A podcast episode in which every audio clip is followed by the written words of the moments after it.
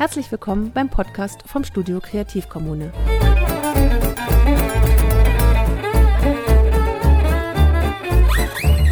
Das ist das gemeinsame Fotostudio von Erik Schlicksbier und Anne Jucker.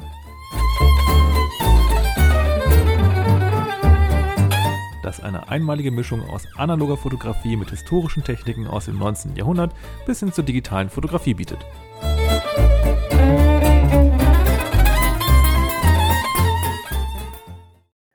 Moin und willkommen zu einer neuen Folge von unserem Podcast. An diejenigen, die die grundlegenden Filmtechniken erfunden haben, erinnert man sich vielleicht noch. Daguerre, Talbot, Archer, Eastman. Aber viele andere, nicht minder wichtige Fotopioniere sind ziemlich in Vergessenheit geraten und das auch in deren Heimatbundesländern, wie zum Beispiel hier in Schleswig-Holstein, das selbst nicht gerade mit wilder Kulturhistorie gesegnet ist und man sich dann wundert, warum die dann nicht wenigstens wertgeschätzt werden. Und den, auf den ich gerade anspiele, wollen wir heute damit etwas der Versenkung hervorheben. Und ich freue mich, dass ich dafür Erhard Finger als Gast begrüßen darf, der gerade im wunderbaren Industrie- und Filmmuseum Wolfen sitzt. Herr Finger, mögen Sie sich den Hörern einmal kurz vorstellen? Ja, äh, mein Name Erhard Finger. Ich äh, bin äh, jetzt 81 Jahre alt, arbeite im, ähm, im Förderverein des Museums mit. Ich habe also Chemie studiert, bin dann in die Filmfabrik gekommen 1960 und äh, bin dann 32 Jahre, habe ich in der Filmfabrik gearbeitet, immer im Fotobereich. Wir hatten ja drei Bereiche, Magnetband, Foto und Chemiefaser, war in verschiedenen äh, Abteilungen. Also das ist, kommt mir jetzt gut. Also erstmal in der Abteilung, wo äh, diese Bauelemente für den Farbfilm gemacht wurden. Dann war ich beim Kundendienst, habe Studios äh, besucht, äh, betreut in der Sowjetunion, also nach dem Westen durfte ich nicht fahren. Ja, und äh, nachdem die äh, Filmfabrik liquidiert wurde, äh, arbeite ich nun äh, äh, im Rahmen dieses Fördervereins in Zusammenarbeit mit dem Museum die Geschichte mit auf und publiziere zu diesen drei Bereichen. Ja, das vielleicht dazu. Momme Andresen scheint ja im kollektiven Fotogedächtnis keine Rolle mehr zu spielen, obwohl viele Fotografen noch mit einem von ihm erfundenen Produkt ihre Filme entwickeln, dem Rodinal nämlich. Wie sind Sie denn dazu gekommen, sich mit Andresen überhaupt zu beschäftigen? Ja, wie gesagt, ich habe 30 Jahre in der Filmfabrik gearbeitet und äh, hatte mich auch vorher schon mit der Geschichte äh, befasst und, und habe natürlich mitbekommen, dass die Aqua, die ja erst äh, ein reiner ja, Chemikalienhersteller war, äh, Farbstoffe und Pharmaka, äh, und durch Andresen erstmal in die Spur der Fotografie gebracht äh, wurde. Ansonsten würde man heute überhaupt gar nicht äh, äh, drüber reden. Schließlich entstand dadurch die größte Filmfabrik Europas in, in Wolfen. Ja, und äh, das ist, das haben wir Andresen zu verdanken. Ich weiß nicht, wie die Entwicklung gelaufen wäre, wenn er nicht 1887 äh, in die Aqua eingestiegen wäre in Berlin. Ob es dann irgendwie, die hätten wahrscheinlich weiter vielleicht in andere Richtungen, nicht nur Farbstoff, vielleicht hätten sie Kunststoffe gemacht, auch Fotografie nie. Und äh, das äh, sind wir dem, äh, bin ich auch dem Andresen äh, jetzt nun äh, schuldig, äh, dass ich mich damit befasst, letztlich meinen Arbeitsplatz dem Andresen äh, mit zu verdanken. War denn, als Sie damals äh, dort bei der ORWO gearbeitet haben, Andresen noch tatsächlich auch ein aktives Thema oder ist es erst so wirklich so mit der Eigenbeschäftigung in der Geschichte dazu gekommen? Ja, das war nicht äh, kein aktives Thema. Äh, damals hatte man sich natürlich auch äh, nicht mit der Geschichte so befasst und äh, in der Filmfabrik wollte man eigentlich auch das Thema Aqua hinter sich lassen. Wir waren ja ab 1964 dann mit dem neuen Warenzeichen. Es waren ja auch andere gesellschaftliche Verhältnisse, das, äh, ja, und äh, so, dass man sich also mit mit Andresen habe ich mich dann erst nach der Liquidation dann befasst. Auch nur mit Andresen, auch anderen, die die, die großen, äh, die hervorragende Leistungen verbracht haben. Das eine ist also das Aquacolor-Verfahren, das äh, die eine hervorragende Leistung war und dann die erste vollsynthetische Faser. Das sind die zwei ganz großen Erfindungen, die hier in Wolfen gemacht wurden. Ja. Und Andresen brachte eben die, die Aqua auf die Spur der Fotografie. Ja. Wir können ja dann noch, noch ins Detail gehen. Ja. Auf jeden Fall.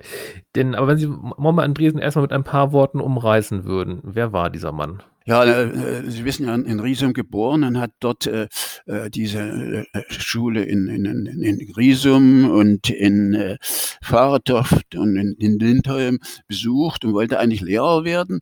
Und ihm hatten sie auch in Klicksbühl schon äh, ein, äh, eine Stelle in Aussicht gestellt und dann hat er aber doch seine Meinung geändert und er hat gesagt, nein, das mache ich nicht. Ja, ich will äh, Chemie studieren, ist dann äh, äh, aber die, das Bildungsniveau reichte nicht aus, hat dann ein, eine Privatschule in Plauen besucht, einige Monate und dann in Dresden äh, Chemie studiert. Hatte dort schon ein Praktikum bei dem äh, Krone, äh, Professor Krone absolviert und äh, angeblich auch schon in, während seiner Schülerzeit mit dem nassen Collodium-Verfahren äh, in seinem Heimatort zu tun gehabt. Äh, ja, nach dem Studium in, äh, in Dresden hat er dann in Jena äh, promoviert und sein Professor sagte, diese Doktorarbeit, das war 1880, ist viel zu gut für ein, äh, für ein, äh, für ein, Doktortitel, das ist viel, viel mehr. Und er sollte also an der Universität in Jena bleiben. Und äh, ihm wurde eine Hochschulkarriere angeboten, äh, aber er hat sich dann doch für die äh, Industrie entschieden. Bei, der, bei den Casella Farbwerken in Höchst, also Frankfurt Höchst, hat er eine Tätigkeit angenommen und sollte dort Farbstoffe entwickeln. Äh, diese, äh, dort war er etwa anderthalb Jahre und 1885 äh, ist er dann äh, nach, äh, nach in die USA gegangen zur Schöllkopf, Anilin und Co. Company und hat dort sich auch wieder mit Farbstoffen befasst und seine erste wissenschaftliche Leistung äh, vollbracht. Er hat das Safranin, äh, die Struktur aufgeklärt. Äh, Safranin spielte nachher in der Fotografie bei der Aqua auch eine Rolle, beim Konraster, aber das können wir beim nächsten Mal mit äh, behandeln. Ja, und dann äh, 1887 am 1. April ist er bei der Aqua eingestiegen sollte wieder Farbstoffe entwickeln und, äh, und, und hat natürlich sich mit Vorprodukten befasst und Vorprodukte sind für die Farbstoffe oft Amine, das sind reduzierende Substanzen und genau solche braucht man ja für einen Entwicklungsprozess. Ist ja ein Reduktionsprozess und dann äh, hat er äh, dann als erstes Paraphenylendiamin, äh, das wurde also, war ein spezieller Entwickler für die Kleinbildfotografie, aber wir haben den bis 1992 bei uns in einem Spezialentwickler in der Filmfabrik äh, drin äh, gehabt. Äh, dann im ein Jahr später gab das Iconogen, das war ein Naphthylabkömmling. Äh, dies, dieses äh, hat dann schon auf der Ausstellung in Berlin 50 Jahre äh, Fotografie von Hermann Vogel organisiert, eine Auszeichnung bekommen. Dann, äh, das hatte den Nachteil, dass oft ein, Gelbschleier äh, nach der, im Fixierbad entstand und dann hat er das saure Fixierbad ähm, äh, entwickelt und, äh, oder eingeführt und das hat er auch wieder patentieren lassen. 1989 war dann auch äh, ein, ein Schnitt. Er hat dann alle seine Patente, die er vorher in, in Eigenregie erarbeitet hatte und auch nur unter seinem Namen äh, liefen, äh, übergeben der der AGFA natürlich im Hinterkopf, äh, dass äh, dann auch äh, die produziert werden. Und 1891 dann der große Wurf mit dem, Sie hatten schon erwähnt, mit dem äh, Para-Aminophenol, äh, der ja dann in dem Ordinalentwickler äh, drin ist, der bis heute in Anwendung ist. Äh, ich habe auch mit dem gearbeitet äh, früher. Ja, und dann 98 äh, wurde dann äh, auch eine fotografische Abteilung gegründet. Bisher war das alles in, in Nebentätigkeit äh, äh gemacht worden. Einige Chemikalien äh, wurden dann von einer gewissen Firma Krüger in Frankfurt am Main äh, vertrieben und äh, ab 1891 dann hat man das selbst aufgebaut, 92 dann auch eine kleine Versuchslabor eingerichtet und äh, äh, dann äh, äh, ja eine, eine extra Ab Abteilung. Vielleicht äh, so viel. Ja, und vielleicht noch, äh, da gibt es einen gewissen Brief vom Juli 1892, in dem der Andresen dann die Geschäftsleitung angefleht hat, wir müssen doch auch diese Trockenplatten machen, die ja schon äh, produziert wurden. Die, da wären nicht der, der Aqua die ersten gewesen, sondern vor der Haustür von der Aqua. Eine Firma Sachs hatte schon 1879 und auch eine Firma Wilde in Görlitz diese Trockenplatten hergestellt. Ja, und die Geschäftsführung ist dann eingegangen und dann haben sie 1894 angefangen mit großen Problemen, denn das war ganz was anderes. Vorher hatte die Aqua äh, ihre Chemikalien als einheitliche Produkte äh, äh, bezeichnet. Ja, es waren immer, ja, und, und diese Trockenplatten, nachher die Plattenproduktion und Filme als uneinheitliche. Ja, und dann hat man angefangen, aber keine Erfahrung, hohe Reinheitsbedingungen und ähnliches, aber Staub auf, auf den äh, Platten. Äh, aber man wollte auch wieder einstellen, aber das äh, ist dann nachher weiter. Äh, doch haben sie es in den Griff bekommen. Äh, bei uns war ja auch Schwefeldioxid, das ist ein ganz gefährliches äh, Gift für die Filmproduktion. Äh, dann 1896 äh, dann auch die, sind dann die ersten Planfilme gemacht worden, also flexible Unterlage und um die Jahrhundertwende dann auch Kinofilm. Das waren übrigens Franzosen, die die Aqua äh, animiert haben. Macht Kinematografie, das ist das Geschäft, äh, ein Herr Singer. Ja, dann ist er 19, äh, 1910 aus der äh, ausgeschieden aus der Aqua. Da kommt sicherlich dann auch die Frage, warum, warum? Da hat dann sich selbstständig gemacht bis äh, 1942 und dann hat er sich zurückgezogen auf seinen äh, Königsteinhof in, also in der Nähe von Daggebühl, äh, in Daggebühl, in Daggebühl und ist dann äh, 1951 dann gestorben. Wenn man jetzt also dann nochmal ganz an den Anfang zurückkehrt, nun wird Mama Andresen ja gerade zur damaligen Zeit und dann noch in der ländlichen Provinz Schleswig-Holsteins, äh, damals war sogar noch Herzogtum Schleswig im dänischen Gesamtstaat, ja, ja. sicher nicht von vornherein gewusst haben, dass er Fotopionier wird ist bekannt, was eigentlich so sein ursprüngliches Ziel war, wohin er eigentlich wollte. Also als er dann nach der Schule irgendwie studieren wollte, war schon gleich die Farben oder war er dann noch, hat er eigentlich noch keine speziellen Neigungen gehabt? Nein, also während seiner Schulzeit hatte ich schon gesagt, und äh, oder Lehrer werden oder sollte vielleicht auch Lehrer werden. Ihm haben sie als Schulverwalter eine Stelle in Klicksbühl, ist auch in der Nähe, ja, äh, angeboten. Und wer ihn nun auf die Spur der Chemie gebracht hat, äh, das ist nicht bekannt. Warum er dann auf einmal gesagt hat, nein, ich möchte Chemie studieren, ja, ja das, das ist nicht bekannt. Wie gesagt, der, der musste erstmal vorbereitet werden. Diese Schulbildung reichte gar nicht aus, die er dort auf den, äh, in diesen Ortschaften dort hatte. Das ist nicht bekannt. Wie er auf die Spur der Fotografie gekommen ist, das hatten wir schon gesagt. Er hatte angeblich schon mit dem nassen Collodium-Verfahren und nachher bei dem Krone damit zu tun. Das hat nicht losgelassen, ja. Und äh, die Aqua, damals ja Aktiengesellschaft für Anilinfabrikation, war ja, wie Sie schon selbst sagten, alles andere als eine Film- oder fotochemische Firma. Die ist erst durch Andresen tatsächlich dazu geworden. Ähm, sie hat sich also vor allem in erster Linie mit Farben beschäftigt und dadurch stieß dann Andresen zur Aqua, um sich eigentlich um die Farbproduktion in erster Linie ursprünglich von der Idee her zu kümmern. Also die, die Aqua ist 1873 im Juli gegründet worden von persönlich Personen, ja, das allein das ist schon ein Grund, sich mit der Geschichte zu befassen, äh, vom Sohn äh, des Komponisten Felix, also er hieß Paul Mendelssohn Bartholdy, und, ähm, und ein zweiter war dann ein äh, gewisser äh, Dr. Martius, Martius, der kam aus England. England war ja in der Farbstoffchemie schon weiter als äh, hier in Deutschland. Äh, und äh, auch ein Farbstoff ist nach ihm benannt, äh, Martius Gelb. Und, vorher hat er aber in England den ersten ähm, äh, synthetischen äh, Azufarbstoff äh, hergestellt und äh, äh, er kam nach Deutschland und hat dann hier die Aqua mit gegründet. Die haben also Sabeter so gemacht. Die, die hatten dann auch äh, Pharmaprodukte schon hergestellt. Also eins ist, ist so ein Schlafmittel, ähm, wie hieß es, Chloralhydrat in Zusammenhang mit einem Pharmakologen in Berlin. Liebreich hieß der, also die haben das getestet, so wie das jetzt bei den Impfstoffen läuft. Ja, ja jetzt habe ich schon hier verloren hier. Ja, und äh, dann haben die Farbstoffe gemacht und, und Fuchsin zum Beispiel ist ein Begriff Indigo und mit dem Kongorot äh, hatten sie dann den großen Durchbruch. Da mussten sie aber ein Patent nehmen. Das Kongorot äh, hatte ein gewisser Böttiger äh, erfunden.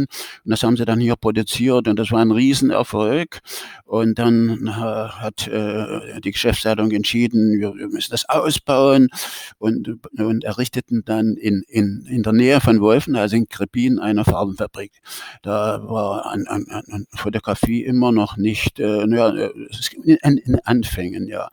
Und wurden dann äh, dort Farbstoffe produziert. Und äh, als dann äh, äh die Fotografie äh, nun bei der Aqua an Bedeutung gewann, wir hatten es ja schon gesagt, 1892 wurde diese Abteilung gegründet, dann haben sie versuchsweise schon äh, den Kinofilm gemacht. Äh, und äh, wurde 1908, so steht es im Geschäftsbericht drin, entschieden, eine Kinofilmfabrik zu bauen. Vor allen Dingen dieser Franzose Singer hat gedrängelt, äh, lasst euch das Geschäft nicht entgegen. Fotografie war ja nur bloß in geringere Mengen. Ja. Da mussten dann auch neue Maschinen installiert werden und gebaut werden. Denn äh, vorher hatten sie das auf Glasplatten äh, äh, vergossen und dann zusammengeklebt. Das ging für die Fotografie, auch für die Kinematografie nicht. Und das wurde dann auf einer ähm, Metalltrommel, so ähnlich ist ja die Technologie hier noch im Museum zu sehen, ähm, die Unterlage erst hergestellt und dann die Unterlage dann äh, äh begossen. Ja, 1918 entschieden äh, und 1919 wurde dann die Filmfabrik in Wolfen errichtet. Ein Argument war natürlich neben der Formfabrik, man erhoffte sich da Synergien äh, äh, und das ist ja dann auch so gewesen. Wir, äh, ich habe ja nur lange Jahre gearbeitet, das Silbernitrat haben wir bekommen und Natriumthiosulfat und viele andere Produkte. Äh, ja, und äh, dann, dann wurde bis 1925 dann hat da, war der Anteil an fotografischen Produkten der Aqua vielleicht noch eine Zahl lag bei 90 Prozent. 2010, als er angefangen hatten, also bevor die Filmfabrik in Betrieb ging, äh, lag es bei 10 Prozent vielleicht. Und äh, Momme Andresen hat ja quasi durch seine Briefe an die Geschäftsleitung eigentlich dafür gesorgt, als er die Geschäftsleitung bedrängt, wir müssen in die Fotochemie äh, einsteigen. Ähm, hat er da bei der Aqua offene Türen eingerannt oder waren Sie sehr skeptisch seinem Vorschlag gegenüber eingestellt? Nein, keine offenen Türen. Ja, äh, ja, äh, ja, er musste kämpfen, ja, er musste kämpfen und so. Aber seine Erfolge, die, diese, erstmal die, diese, diese Entwickler, diese, ja, diese Patente und, ähm, und dann haben sie das eingesehen und so, dass, dass, dass die Fotografie Zukunft hat, ja. ja. Das, das Kino wurde ja auch erst äh, 1895 äh, er, er, erfunden. Äh, äh, und, und das, äh, da versprach man sich natürlich den, den großen Erfolg. Ja. Die Lumière, die, die Franzosen und bei uns waren es Kladanowski in, in Berlin.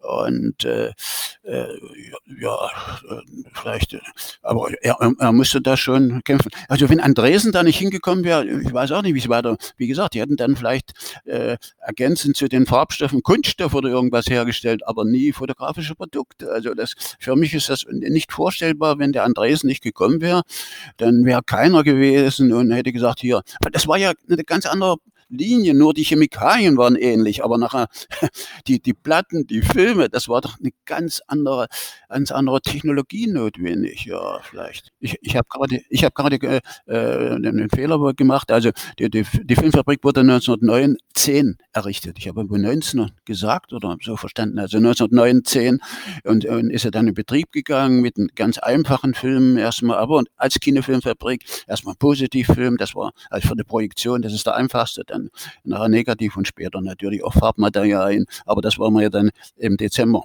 bereden.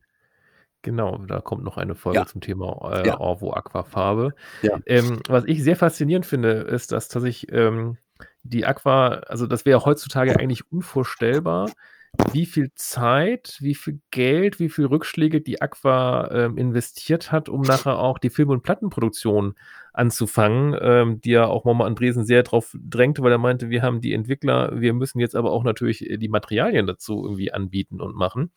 Da hatten Sie ja schon erwähnt, Filmherstellung ist ja sehr, sehr sensibel, gerade was das Begießen der Trägerschichten angeht und solche Sachen. Und in dem ursprünglichen Standort in Berlin hatten die extreme Probleme mit Luftverschmutzung und ja. hatten ja immer wieder Material produziert, was eigentlich keiner Qualität genügte.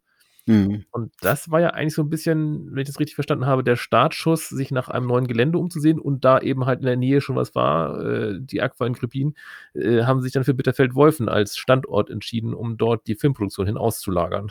Hm.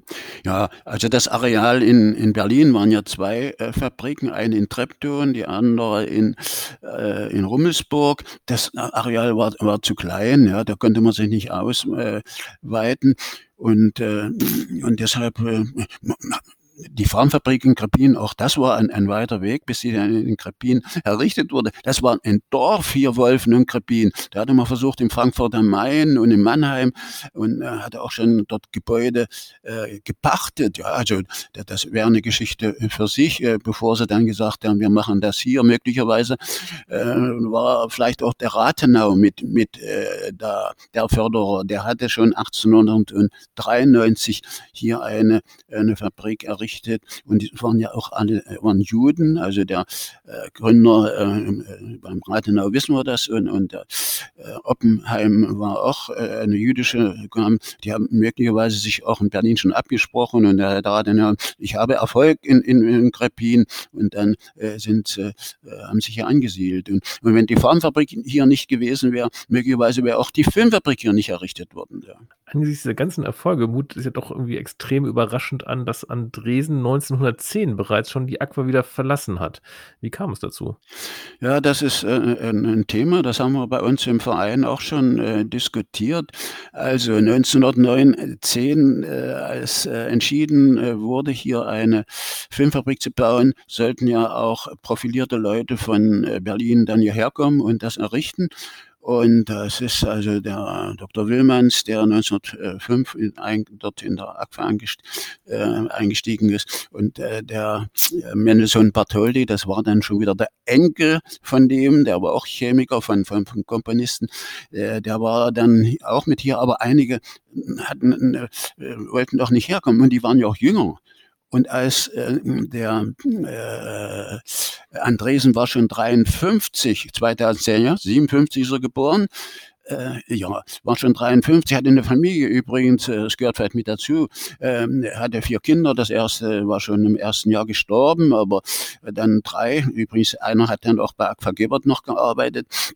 Ja, und möglicherweise äh, hat dann der Andresen gesagt, nein, ich äh, auf das Dorf, war ja immer noch ein Dorf in, in Wolfen, äh, da ziehe ich nicht, ich habe meine Familie und dass er dann gesagt hat, na gut, dann gehe ich, steige ich aus und hat dann das eigene Labor aufgemacht, aber es ist eigentlich nichts bekannt, was, was dann noch äh, an wissenschaftlichen Leistungen rausgekommen ist äh, ab 2000, äh, ab 1911. Ja, das ist, aber davor, äh, sind ja noch andere Leistungen vielleicht noch in dieser Zeit zwischen 1900 und 1888 äh, oder 87 bis 1900.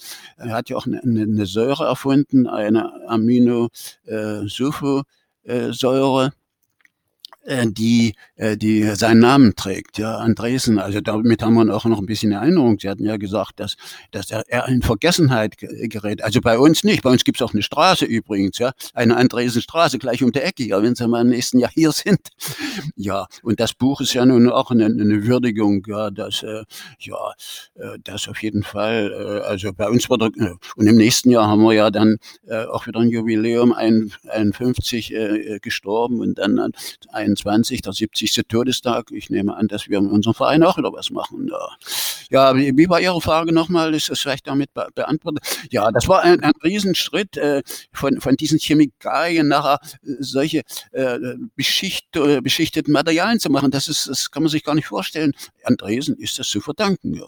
Und äh, wie Sie schon sagten, er hatte nachher sein eigenes Labor gehabt. Heute würde man wahrscheinlich sagen, er war als Freelancer tätig. Er war ja, glaube ich, auch noch trotzdem irgendwie mit der Aqua ein bisschen verbandelt.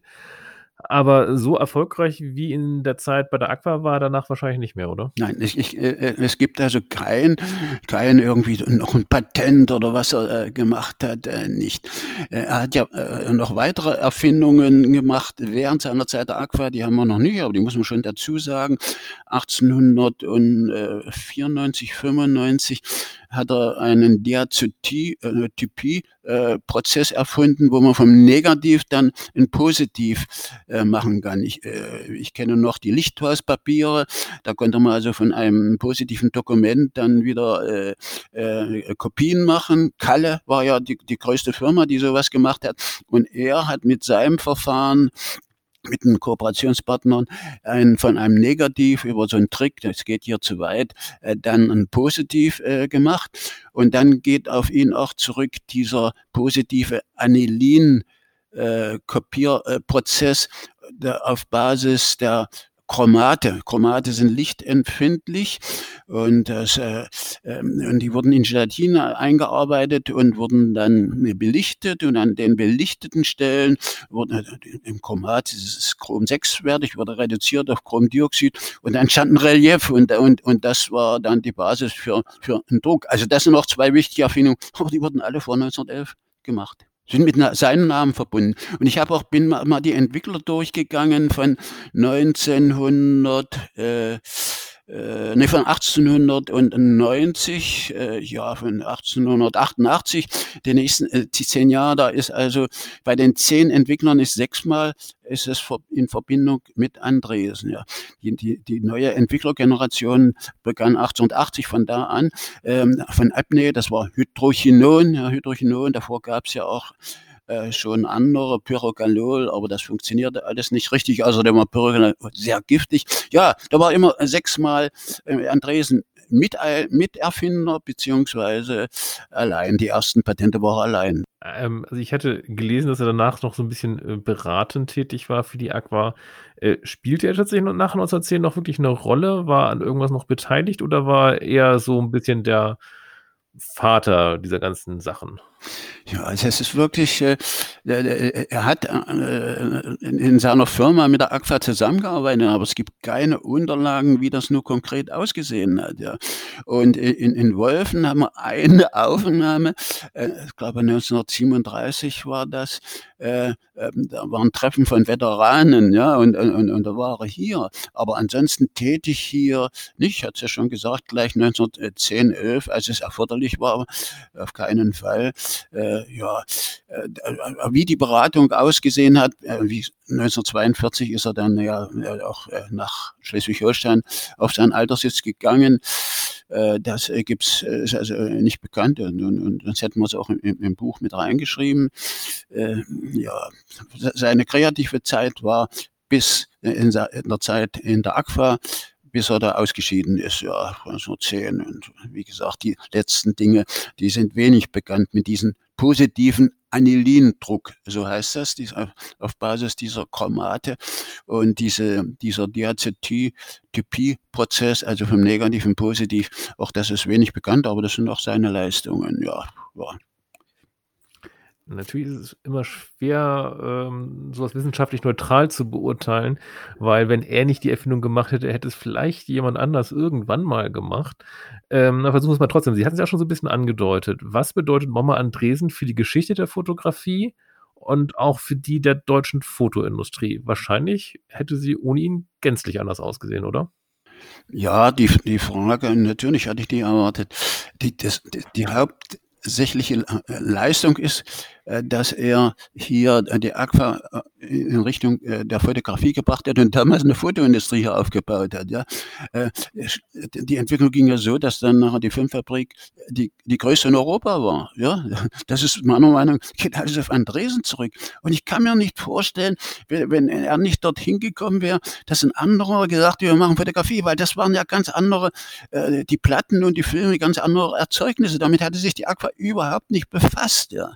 Ja, und, und dann natürlich äh, in der Entwicklerchemie, das ist, äh, hat er nur Verdienste, dass also äh, Para-Aminophenol ist natürlich der Hauptentwickler, der ja heute noch im Einsatz ist, äh, bei der Schwarz-Weiß-Entwicklung und, und, äh, und nochmal zum Para, ähm, ähm äh, Paraphenylendiamin, das war ja dann die Basis auch für die Farbentwickler.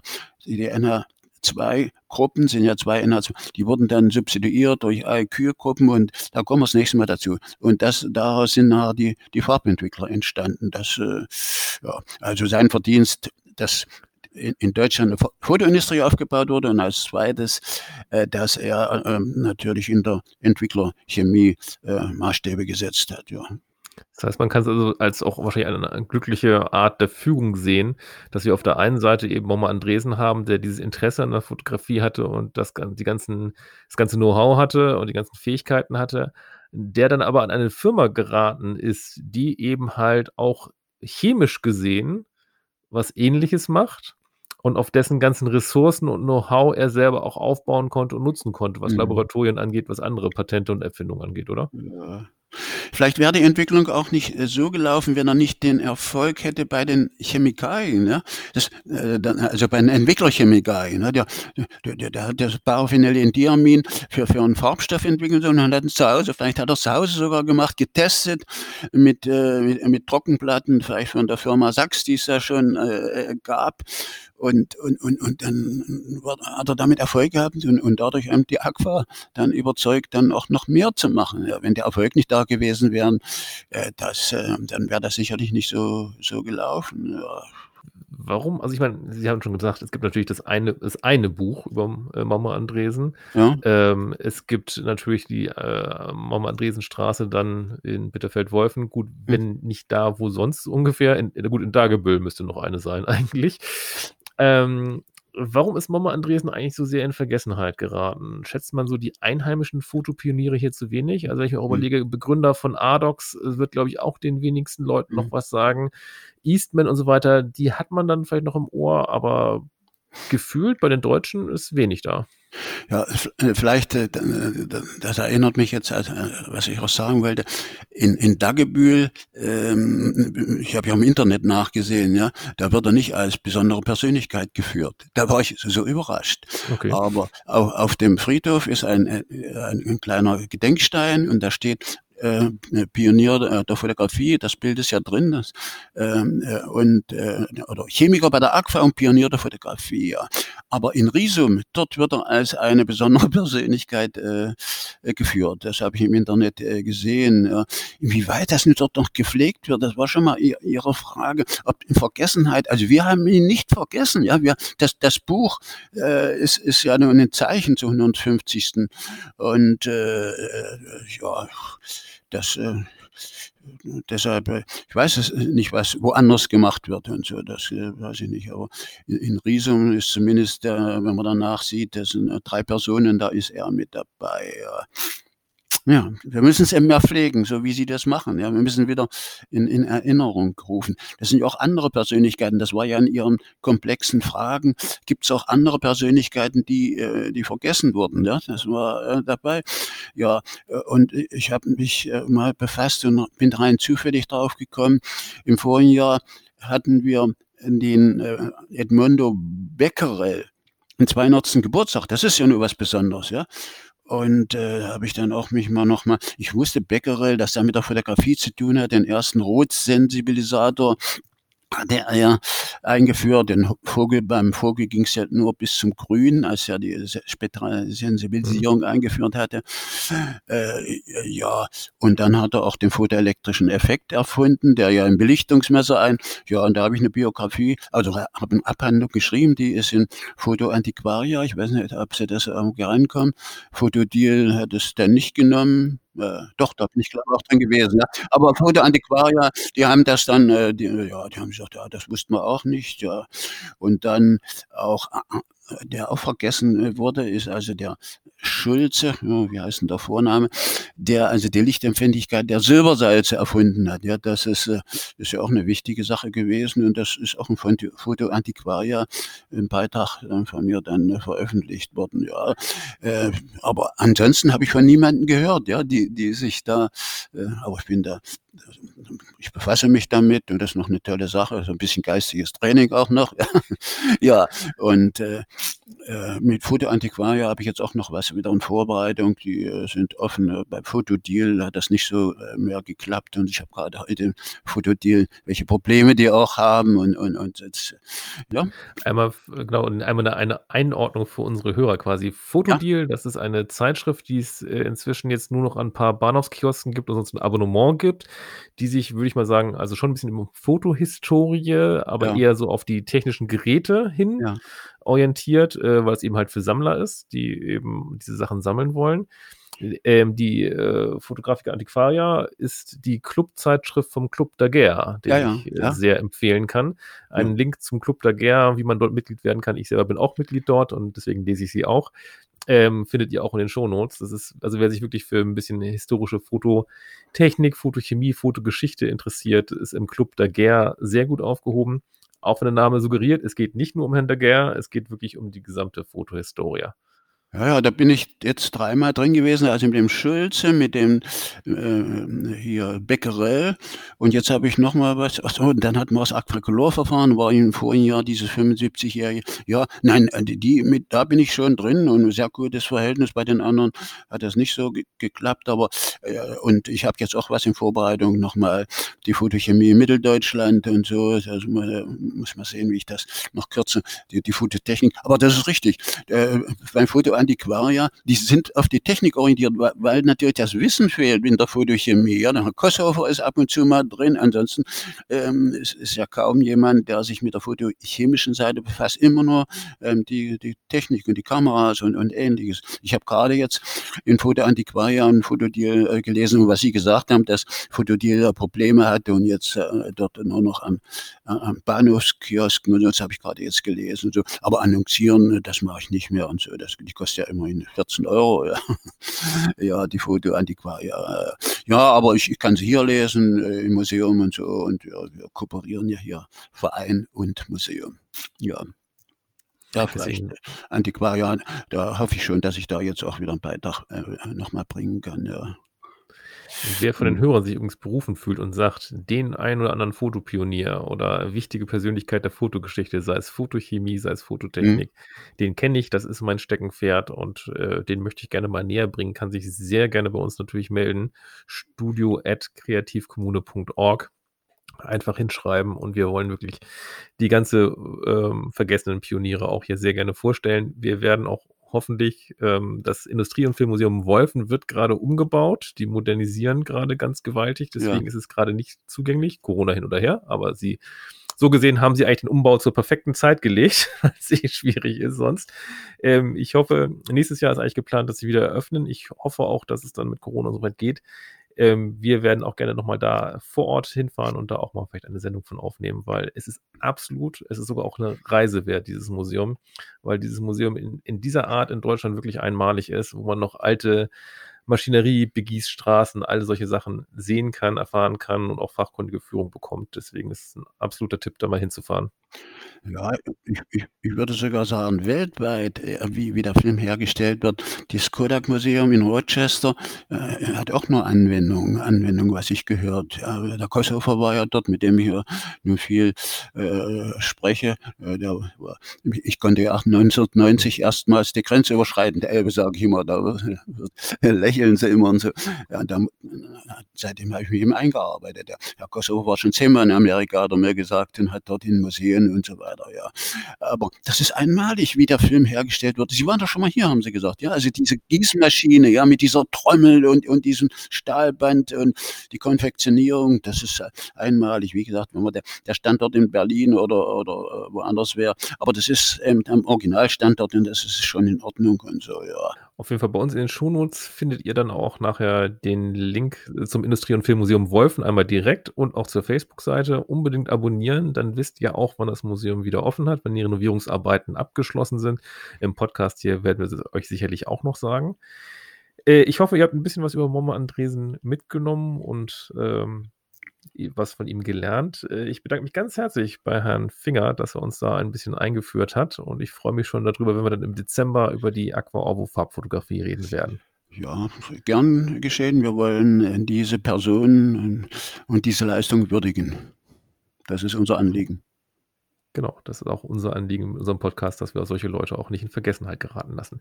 Schön, dass Sie mir die Gelegenheit gegeben haben. Und ich, ich sehe Sie ja. Ich hoffe, dass Sie das nächste Mal hier eine Kamera haben, dass Sie mich auch sehen.